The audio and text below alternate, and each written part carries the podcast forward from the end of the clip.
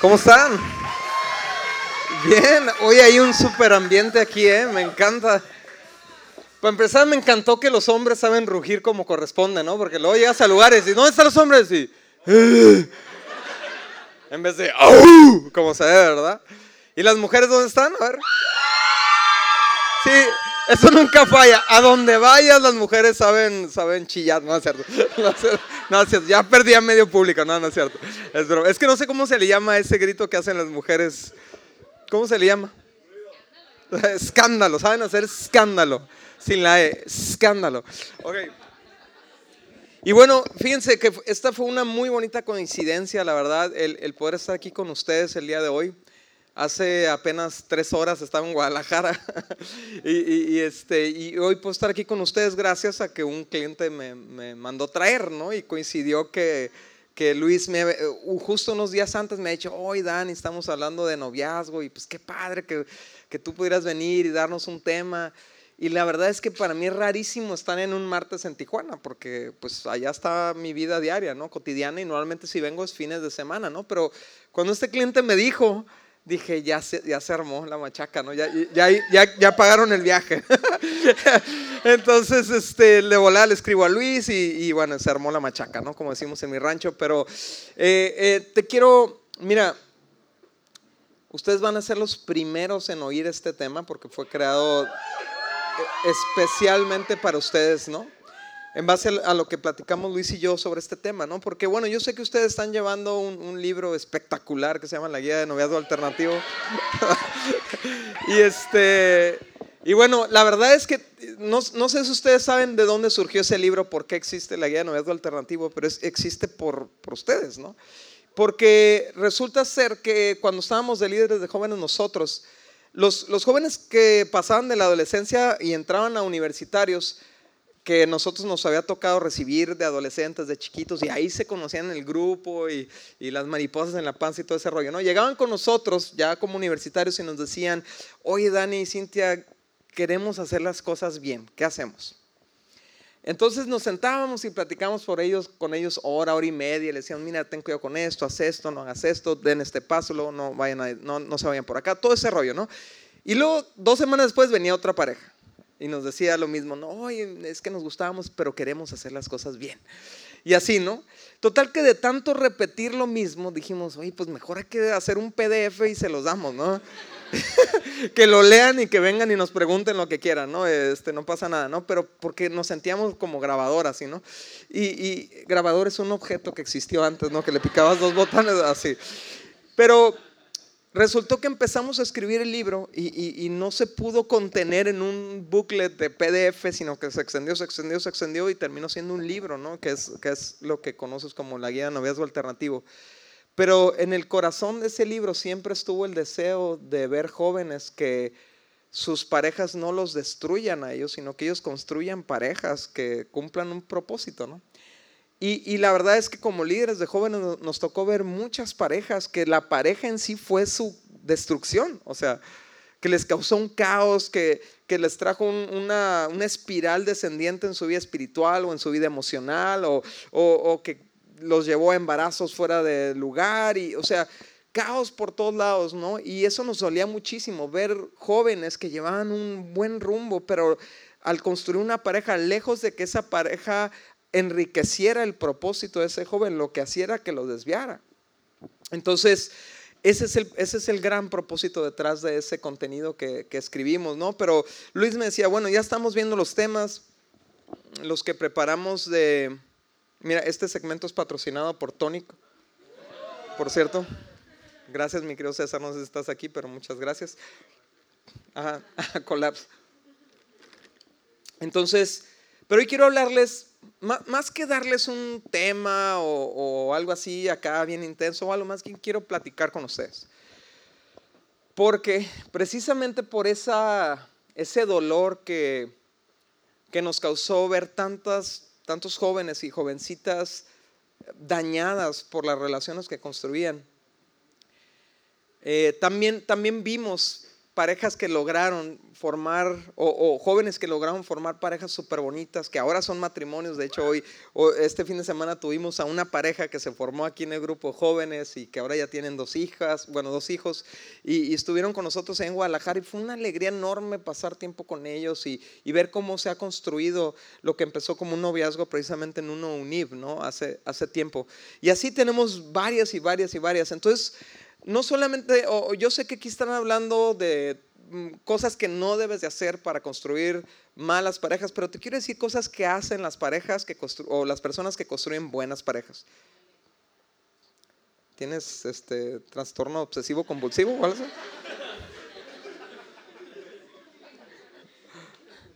Estoy jugando. Entonces te quiero dar seis, puntos, seis características de parejas sanas. ¿va? Yo sé que están hablando de un noviazgo sano, entonces te quiero hablar seis características de, de parejas sanas. Y número uno es que son parejas que buscan y escuchan consejo.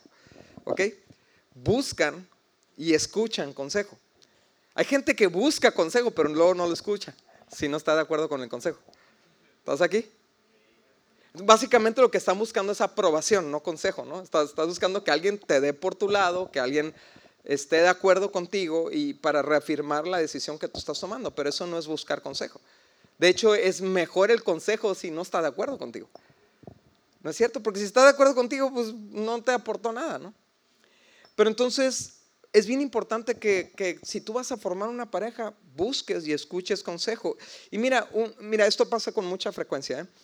Uno de los dos sabe la importancia del consejo, entonces tiene consejeros en su vida, a lo mejor se está discipulando con alguien, tiene un liderazgo en su vida, tiene ese acercamiento con sus padres y les pide consejo, pero luego se va y se pone con alguien que está acostumbrado a no rendirle cuentas a nadie, a hacer lo que se le pega la gana, a pedir perdón y después pedir permiso.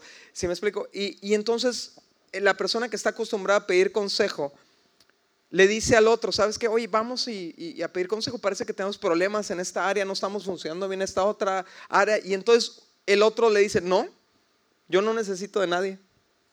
Eh, eh, eh, ese es un focote rojo. Y hay muchas parejas que así están, que, que uno de los dos está deseando que el otro le dé la libertad de ir a pedir consejo, ir a, exponer una situación que no están arreglando, que no están pudiendo arreglar con su propio conocimiento, con sus propias capacidades, y el otro no quiere, no le deja. Pero eso es una súper mala señal o un súper mal augurio, si lo quieres ver así, de lo que va a ser la vida matrimonial. Porque en la vida matrimonial nos vamos a enfrentar con cosas que no sabemos cómo resolver porque no hemos llegado ahí todavía. ¿Sí me explico? O sea, nadie es experto en nada. Nadie es experto en noviazgo, nadie es experto en matrimonio, siempre hay gente que sabe un poco más que nosotros y nos puede ayudar a, cometer menos errores. Hace unos días se me, acerca una persona y me dice, oye Dani, ¿te acuerdas aquella cosa que te comenté y que te platiqué y que no sé qué? Me dijo, me dijiste tantas cosas, me dijo, que me cayeron tan gordas. Pero hoy me doy cuenta que tenía razón en esto, tenías razón en esto, tenías razón en esto, tenías razón en esto. Le dije, amigo, hay dos formas de aprender. Aguamazos o pidiendo consejo. Entonces tú decides cómo quieres aprender, ¿no? Eh, por los errores de otros o por tus propios errores. Entonces, hay gente que dice, no, yo, a mí me gusta aprender por mis errores. Sí, pero el problema es que cuando estás formando una pareja, ya no, ya no estás sufriendo las consecuencias nada más tú. Estás arrastrando a otra pareja, a otra persona, estás arrastrándola a tus malas decisiones y estás sufriendo las consecuencias junto contigo. Entonces, si van a formar una pareja desde el principio, busquen consejo. Pero ahora yo te pongo algo aquí entre paréntesis, ¿no? Busca consejo, pero no de todo el mundo, ¿eh? Porque luego ese es el otro extremo, ¿no? Vas y preguntas aquí, preguntas acá, y preguntas acá, y preguntas acá, y preguntas allá, y preguntas allá, y preguntas allá. Eso no es más que indecisión. La Biblia, hay un principio muy padre en la Biblia que dice esto, en la multitud de consejeros está la sabiduría. Pero eso no significa que le pidas el mismo consejo a 30 personas distintas. Significa que tienes un consejero para cada área de tu vida. ¿Entiendes la diferencia? Una cosa es, a, ver, mamá, ¿tú qué opinas de, esto? Me quiero poner con este cuate, que no sé qué, es un irresponsable, es un flojo, es un no sé qué, es qué. No me gustó el consejo, voy a ir a preguntarle a mi amiga, no, amiga, ¿qué opinas? Me quiero poner con esta persona, ay, está muy guapo. Tú sí me caes bien, sí. Eso ahí no va a estar la sabiduría. La sabiduría es que tengo en mi vida expertos en matrimonio, tengo en mi vida expertos en finanzas, tengo en mi vida expertos en salud mental, en salud emocional, en salud espiritual. Y entonces a veces puedes ser un experto en varias cosas, ¿no? Y tienes esos consejeros en tu vida y les, y les pides consejo, pero como pareja, desde el principio hay que buscar consejo. Hay que buscar dirección, eso te va a librar de tantas broncas y hay que no solamente buscarlas, sino ir dispuesto a escuchar. Y obviamente tú y yo tenemos un criterio que está por encima de cualquier consejero, que es la palabra de Dios. Y si un consejero te pide que, hagas algo que está en contra directa de lo que dice la Biblia, pues ya sabes que a ese consejero no hay que escucharlo. Pero si el, consejo se oye sabio, se oye inteligente y cuadra con lo que Dios dice, pues hay que hacerle caso. Porque mira, este, este rollo de POV, ¿no? The point of view. Te soy honesto no había visto Point of View, eh, POV hasta el día de hoy, ¿no? Que de repente veo y, ¿qué es este POV? Cuando me mandaron las imágenes, ¿no? Y, ya eh, me dice, ah, es Point of View. Ok, ya veo, ya me, de repente me aparece en todos lados, en Instagram, ¿no? Que siempre está escuchando mis conversaciones, ¿no? Y dice, ah, qué Point of View, y ya, pa, pa, todo. Pero, ¿sabes? Point of View, el problema de una relación es que te ciegas y te, te metes como en una burbuja donde tú, solamente está él y tú y el romance, ¿no? Y es una nube así que te ciega y que no te deja ver nada y, que de repente tu mamá te dice, es que es un malandro, es que tú no lo ves como yo lo veo. Es que estás ahí metida. O estás ahí metido en, las emociones, estás, estás este, intoxicado por, la, por, la, por el romance y por lo que sentiste, las mariposas en la panza, y nada mejor que alguien que esté fuera, para que pueda observar de una manera muy neutral la relación. Obviamente yo sé que de repente hay papás que agarran de bajada al novio o a la novia y no, no te dan consejos neutrales, no siempre le están tirando y todo eso. Bueno, ese a lo mejor no va a ser un buen consejo el que tú vas a recibir, pero busca personas neutrales en tu vida. Por ejemplo, yo me di cuenta que hay personas bien amargadas. Cuando yo, cuando yo este, empecé a, bueno, ya andábamos de novio, Cintia y yo, y de repente empezamos a hacer planes para casarnos, lo comenté con una persona y la persona me dijo, ay no, uy, no. No, el matrimonio eh, no es como ustedes piensan, ¿eh? es horrible, así, ¿no? Y yo a la torre. Pero luego, pero luego me quedé pensando, ah, pero esta persona va en su tercer matrimonio. Entonces, en su experiencia, es horrible. Pero cuando Dios creó el matrimonio, en Génesis 1 dijo, esto es verdaderamente bueno. Entonces, es un consejo que está cargado para un lado por la experiencia de esa persona, por lo que sufrió esa persona, ¿no? Pero el, buen consejero va a buscar un principio bíblico para aconsejarte. Fíjate lo que dice Proverbios 19:20. Consigue todo el consejo y la instrucción que puedas para que seas sabio por el resto de tu vida. ¿Cuánto consejo ocupas? Di conmigo todo. ¿Sí lo pusieron ahí o no? ¿Consigue cuánto consejo? Todo todo el consejo que pueda. Olvídate el rollo de que no, es que voy, a verme como un que, no, sé nada, como un inexperto. Olvídate de eso. Es, un orgullo ridículo. Si no sabes, es mejor reconocer que no sabes a, tratar de hacer cosas sin saberlo y hacer el ridículo por hacerlo. ¿Sí, me estás entendiendo?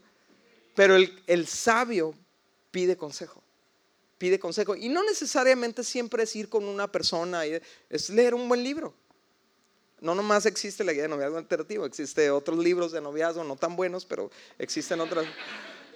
Pero lee libros sobre noviazgo, lee libros sobre finanzas, lee libros sobre manejo de, emociones. ¿Sabes que necesitas un buen libro para saber cómo comunicarte asertivamente sin gritar, ¿no? Sin histeriquearte, ¿no? Sin...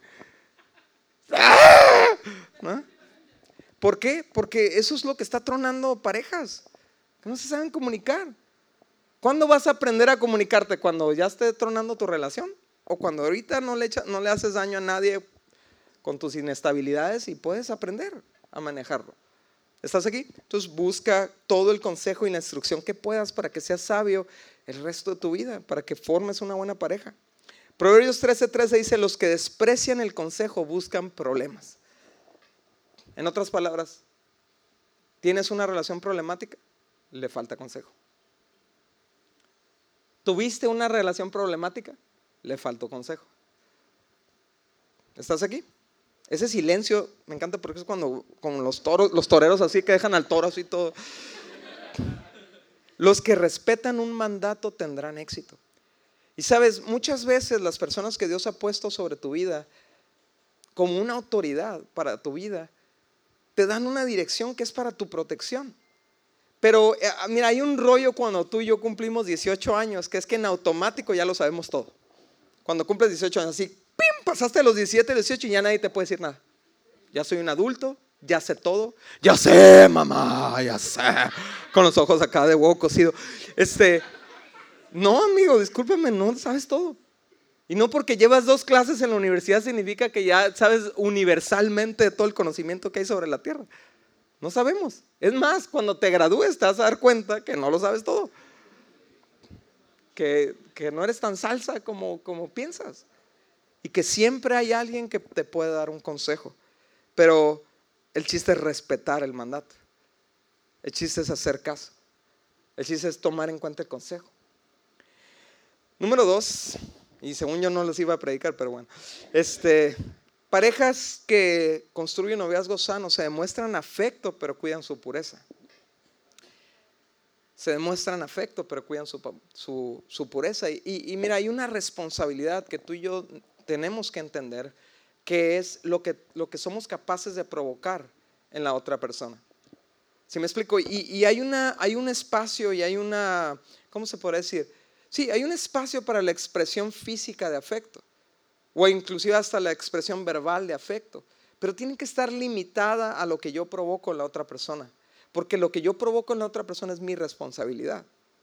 ¿Estás aquí? Entonces, eh, la Biblia dice algo tan bonito como esto. Dice, mira, si tú provocas a alguien a pecar, es como, sería mejor que te amarraras una piedra al cuello y te aventaras al mar. Algo así, así de, ese, calibre, de ese nivel, ¿no? O sea, una cosa es yo caer en mis propias tentaciones y en mis propios pecados. Y otra cosa es yo andar provocando a otra persona que caiga. Entonces, en, una pareja, como yo se supone que amo a esa persona y, se supone que me importa a esa persona, lo que menos quiero es que esa persona caiga o, o llevarla a un punto de provocación donde esa persona caiga en masturbación, caiga en, en pornografía o que caigamos los dos en una actividad sexual fuera de tiempo y fuera de lugar. Es una responsabilidad que yo tengo de, sí demostrar el afecto y obviamente nos tomamos de la mano, obviamente podemos caminar abrazados, podemos darnos un beso, pero, pero lo que tenemos que tener cuidado es de esto, fíjate como lo dice Pablo al joven Timoteo, ¿no? Timoteo iba a uno UNIV hace dos mil años y le dice, huye de todo lo que estimule las pasiones juveniles. Huye de todo lo que estimule. Y mira, yo sé que tú sabes la diferencia, la mayoría de los que está aquí, ¿no? Salvo uno que otro que todavía no ha tenido la oportunidad de dar un beso. Este, pero yo sé que sabes la diferencia entre un beso cariñoso y un beso que provoca. ¿Estás aquí? Por ejemplo, las típicas preguntas que me hacen los adolescentes, yo sé que ustedes ya, ya pasaron de eso, ¿no? Pero es, ¿cuánto debe de durar un beso?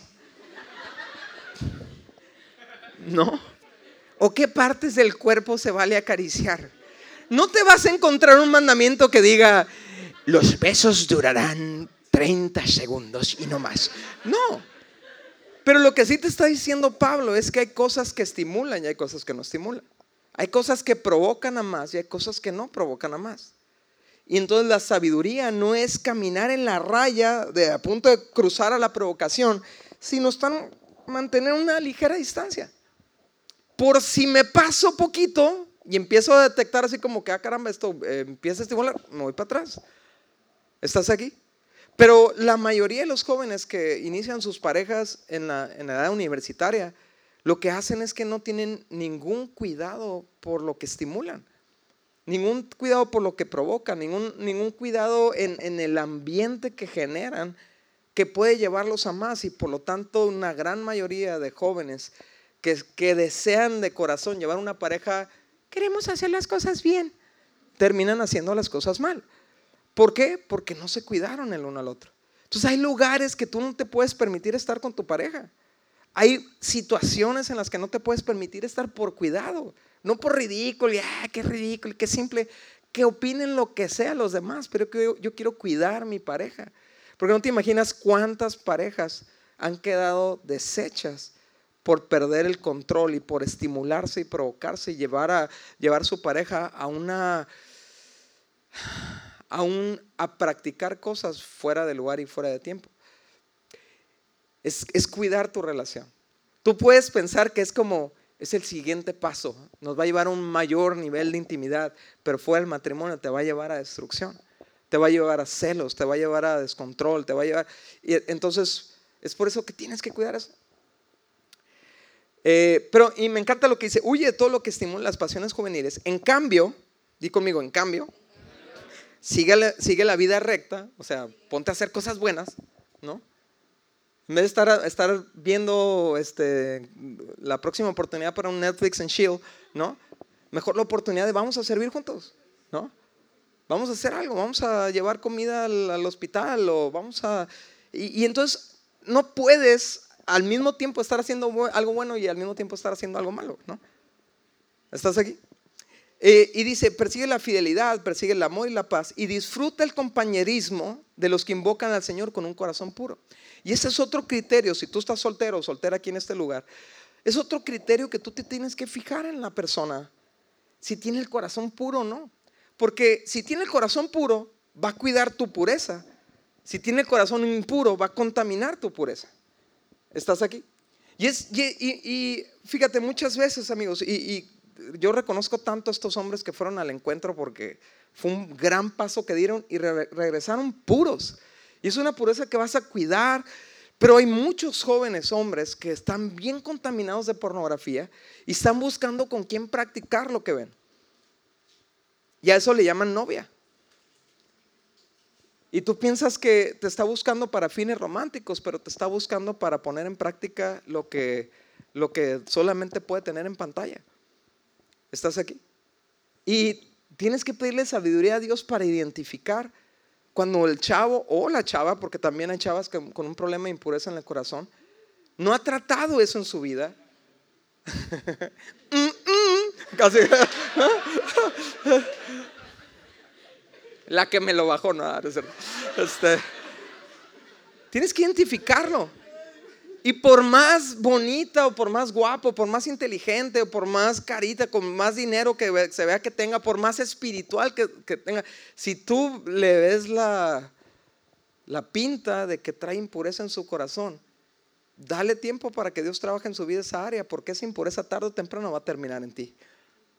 Por eso te dice aquí, en vez de andar haciendo cosas que estimulen tus pasiones juveniles, en vez de eso, júntate con gente que busca la vida recta, la fidelidad del amor y que tiene un corazón puro, que invoca al Señor con un corazón puro. Número tres, sean honestos, una, una pareja que, que es sana, es honesta y enfrenta las diferencias sin tratar de cambiarse el uno al otro. Mira, eh, lo que hemos visto muchas veces en parejas es que no son honestos entre ellos por miedo a perder a la pareja. O sea, en otras palabras, si le digo, por ejemplo, ¿no? Por ejemplo, puede ser que uno de los dos esté bien apasionado por servir a Dios, entonces la otra persona simula que también está apasionada por servir a Dios, pues para que no le deje, ¿no?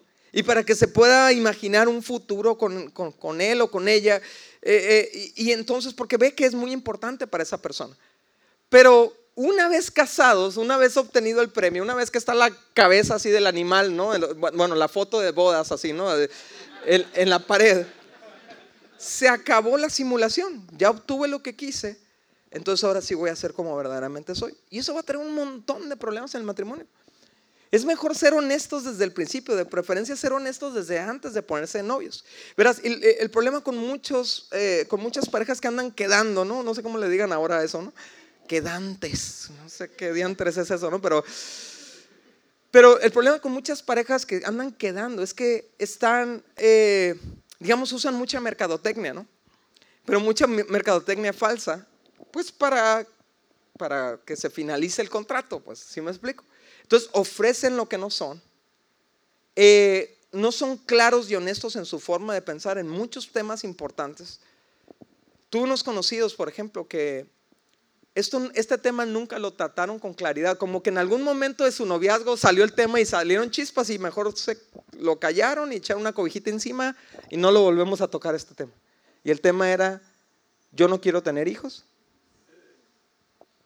Y ella, yo sí quiero tener hijos. Y lo taparon, esperando que cuando se casaran el otro iba a cambiar de opinión. Y adivina qué, no cambiaron de opinión. Y ese fue un problemón en sus vidas. Porque no fueron honestos. Entonces, por favor, no, no utilices herramientas de manipulación para obtener el resultado que tú quieres porque solamente te vas a perjudicar a ti mismo y a la otra persona. Sé honesto como piensas. Y si la otra persona le va a la América, no le vayas a la América porque le va a la América ese,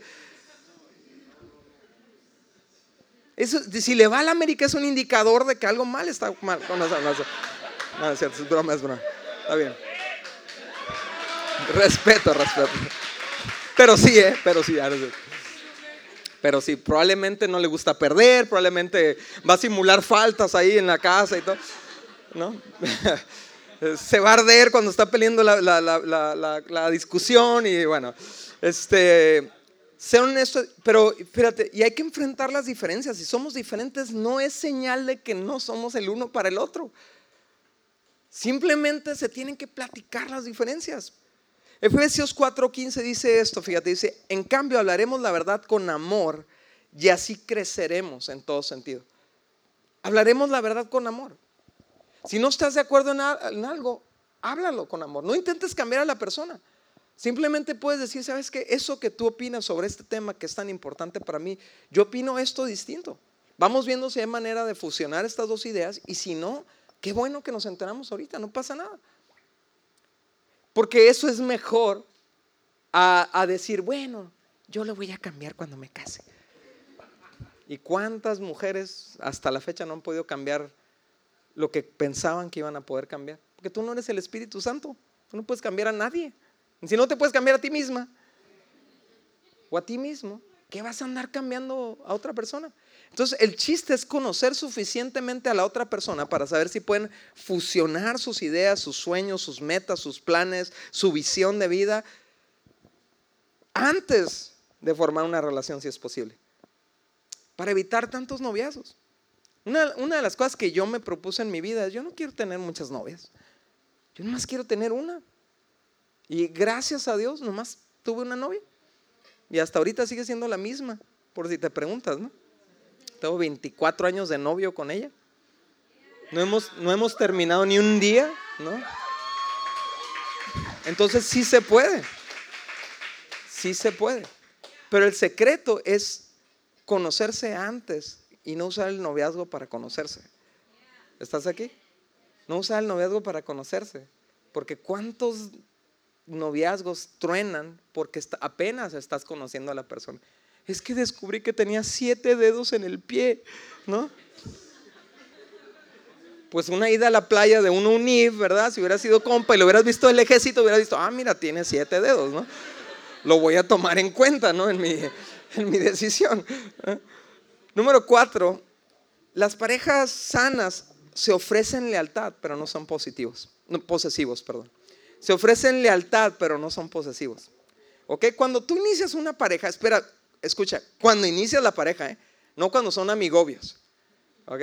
Cuando hay un compromiso con esa persona y dices, ¿sabes qué? Me gustaría que fueras mi novia y tener una relación exclusiva, ¿no? Ahí empieza una lealtad que nos tenemos que tener uno al otro, donde nos dedicamos tiempo, nos dedicamos recursos, nos dedicamos energías y nos dedicamos obviamente una fidelidad, ¿no? Eso es el compromiso del noviazgo una, relación dedicada con miras hacia el matrimonio. Pero hay gente que lo ve como ahora es mío. Este hombre es mío. Y se le acerca alguien más y... ¿no? no es tuyo. No es tuya. El amor es algo que das, no es algo que demandas. No es algo que exiges. La lealtad es algo que das, no es algo que demandas. Si la otra persona no sabe ser leal, pues no es un candidato para estar en una relación. Pero no es algo que exige, simplemente te das cuenta, ah, mira, esta persona no es candidata para estar en una relación porque es una persona con problemas de infidelidad. Y punto. Pero no estás checándole los mensajes y, obsesionada, digo, obsesionado con quién está platicando y todo eso. Ahí hay un problema de enfermedad, de tu inseguridad. Porque en una pareja no se demanda el amor, se da, no se demanda lealtad, se da. Entonces, cuando, cuando tú decidas ponerte en una relación, si tú tienes problemas de celos y has tenido problemas de celos en otras relaciones, ve y trate ese asunto.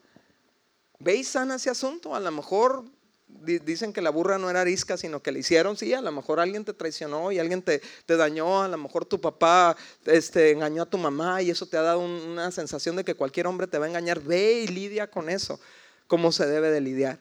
Y no le cobres al nuevo novio por los pecados de tu papá o de tu exnovio. ¿Estás aquí? ¿Por qué? Porque en una relación sana no se demanda amor, se ofrece amor. ¿Estás aquí?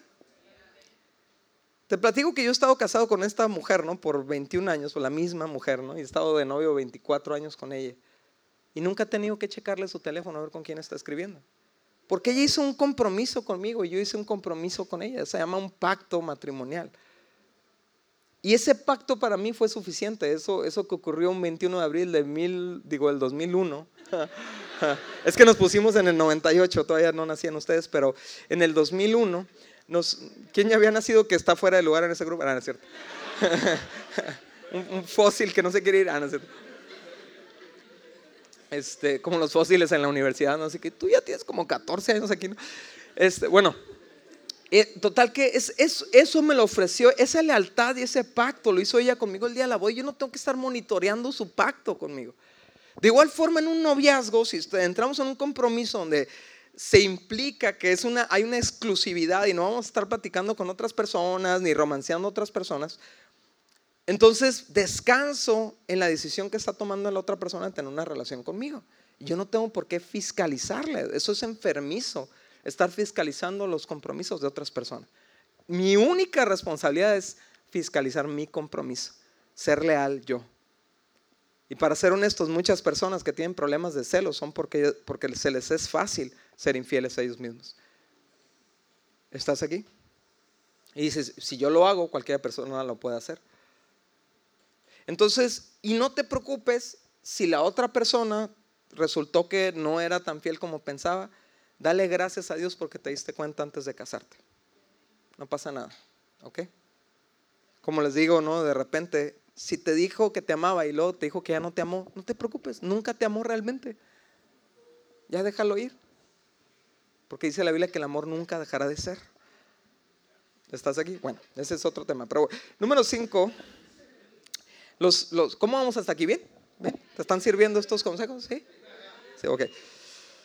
El, número cinco es que parejas sanas se tienen confianza, pero no son confianzudos. Se tratan con respeto. ¿Sí me explico? Y hay una diferencia entre tenerse confianza y claro que hay un, nivel de confianza mayor en una relación de noviazgo que en una relación de amistad.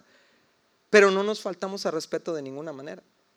Y sabes, hay noviazgos donde ya se faltan al respeto sin tener ningún compromiso de pacto con esa persona, ¿no? Imagínate cómo va a suceder. ¿Qué va a suceder? ¿A dónde va a escalar las faltas de respeto ya que se casan? ¿Estás aquí? Entonces, no es normal, nunca normalicemos las faltas de respeto ni de una mujer a un hombre, no, ahorita está una mujer en juicio por ese tema, ¿no? No voy a decir nombres, ¿no? Pero porque normalizó maltratar a su pareja. No es normal una pareja donde hay maltrato físico, donde hay maltrato verbal, donde hay jalones, donde hay empujones, no es normal. Una pareja sana tiene confianza pero se respeta, se trata con respeto. Número seis, una pareja sana disfruta del noviazgo, pero avanza al matrimonio. Mastica esto. Disfruta, está bien chido andar de novio, la neta. Mis tres años de noviazgo, yo los disfruté muchísimo, pero del principio yo le dejé bien claro a, la que iba a ser mi novia, que es la misma, que se llama Cintia, que ya la conocen algunos. Le dije, le dije, yo quiero, ser, yo quiero que seamos novios, pero te advierto que yo nomás quiero una novia. Entonces yo me quiero casar. Y ella como que se quedó, wow, tranquilo viejo, ¿no? Este, pero luego lo meditó y dijo, va, Entonces fui a hablar con sus papás y le dije, quiero ser novio de su hija, pero yo me quiero casar. O sea, me estoy poniendo novio para casarme. Y nos pusimos de novios desde el día uno, pero con un avance hacia el matrimonio, o sea, empezar a eh, estar trabajando y estudiando con miras hacia el matrimonio, estar proyectando, estar creciendo con matrimonios. Tomamos un prematrimonial, empezamos a ahorrar hasta, hasta llegar a la meta de casarnos. Entonces nunca fue un andar de novios por andar de novios, que disfrutamos de nuestro noviazgo, ese compañerismo tan padre que sea el noviazgo, esa, esa confianza, todo lo que vimos aquí, ¿no? Todo, qué lindo, qué bonito, pero si no avanza, se estanca. Si no avanza, se, se, se enferma. Si no avanza, empieza un hastío, empieza una, eh, una monotonía, empieza una frustración, ¿no? Y, está este, la chava, y las amigas diciendo a la chava, oye, ¿qué onda? ¿Y para cuándo acá? ¿Qué onda? Pues no sé, ya llevamos ocho años, me dijo que a los seis, ¿no? ¿Y qué haces con ese güey? ¿No?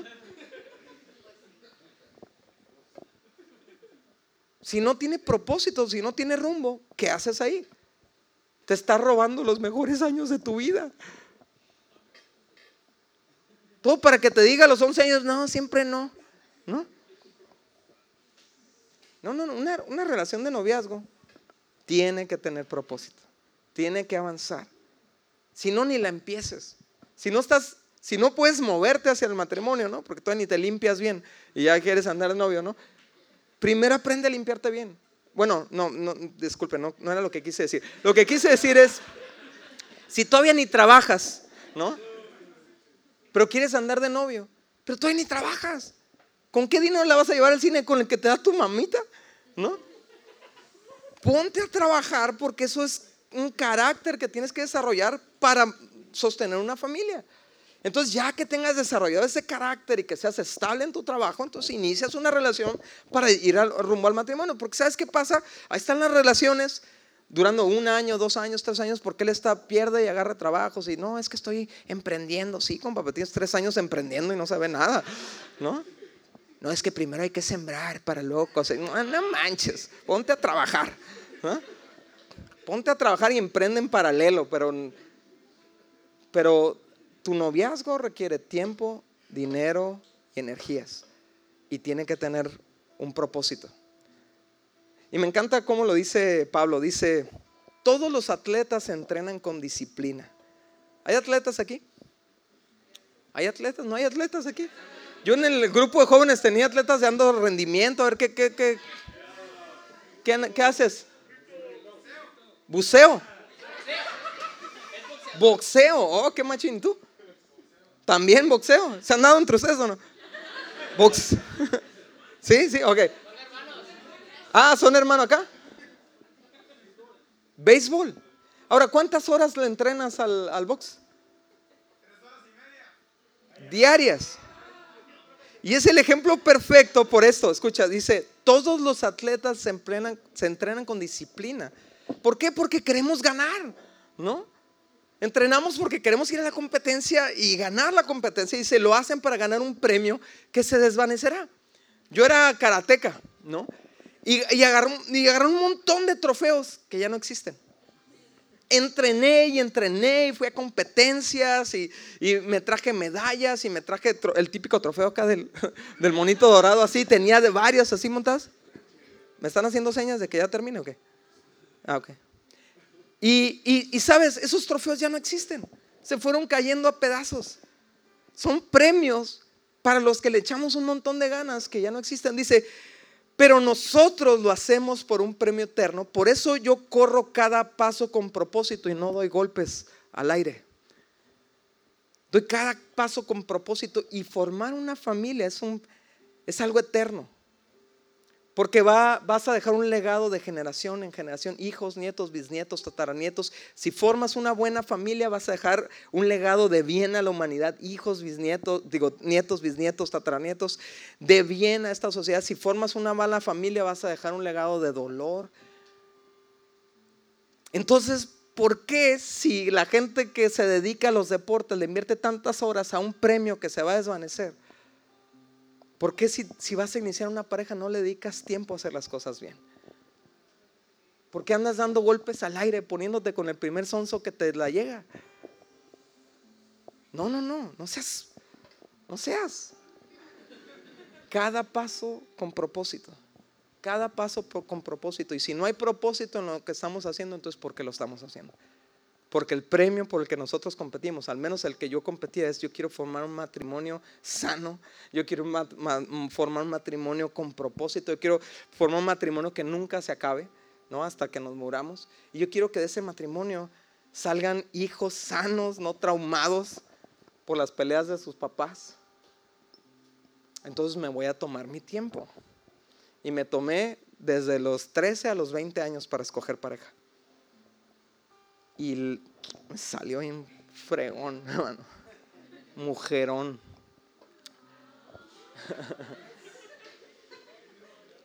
No dos golpes al aire. No hagas las cosas por hacerlas. No, no, escúchame, no, no te pongas de novia porque en cada reunión familiar ahí te está dando carrilla la tía. No dos golpes al aire. No te pongas de novio ahí para afirmar tu identidad sexual. Primero afírmala y luego busca novia. No dos golpes al aire porque es tan precioso el propósito del matrimonio que vale la pena dedicarle su tiempo a que te prepares, a que te pulas, a que crezcas y a que te encuentres una buena pareja con quien formar un buen matrimonio. Y sí se puede, y sí se puede. todos los fracasos que has visto son cosas hechas a la carrera. Son parejas que no, no son honestas. Son parejas que no ponen límites, les van a estar hablando más, más de eso. Entonces te quiero, te quiero invitar a que hagas esto así con tus ojos cerrados. Yo quiero de alguna manera transmitirle a tu corazón el peso de formar una pareja, pero no, no, no como carga, sino como qué importante es esto. Qué importante es cómo voy a escoger, qué importante es cómo voy a decidir, qué importante es pedir consejo, qué importante es prepararme, qué importante es eh, el respeto, los límites, todo esto, qué importante es para formar algo bueno y bien hecho. Dile conmigo a Dios, Señor, yo no quiero dar golpes al aire, Señor. Yo no quiero hacer cosas sin propósito, Señor. Yo no quiero levantar cosas que se van a caer, Señor. Yo no quiero iniciar noviazos que van a terminar, Señor. Yo quiero hacer bien las cosas, Señor, y por eso necesito de ti, Señor. Necesito, Señor, que empieces un trabajo en mi vida, Señor, para quitar de mí todo lo que pueda echar a perder lo que quiero construir, Señor. Ayúdame, Señor, a, ser una persona que pide consejos, Señor. Que escucha consejos, Señor. Que se somete al consejo, Señor. Ayúdame a ser una persona, Señor, que aprende a disfrutar sin abusar. Que sabe poner límites para cuidar lo que tú me das, Señor. Y si tanto te he orado por una pareja, yo te pido que me muestres, Señor, qué áreas de mi vida necesitan crecer para estar en condiciones de recibirla, Señor. Yo te doy gracias por cada joven y cada jovencita en este lugar, Señor, porque tú tienes un gran propósito para sus vidas y para la familia que ellos van a construir. Te doy gracias, Señor, porque tú les vas a dar sabiduría de tu palabra, Señor, para construir estas familias, Señor, porque dice tu palabra que el que escucha tu palabra y la pone por obra es el que construye su casa sobre roca. Gracias porque estos jóvenes y estas jovencitas van a formar grandes matrimonios, Señor, a prueba de fuego. Los bendigo, Señor, los, te pido que los guardes, Señor, y los protejas de toda relación que les dañe, que les lastime, Señor. Dales un discernimiento especial, Señor, para distinguir personas peligrosas para su vida, Señor. En el nombre de Jesús, Señor. Amén.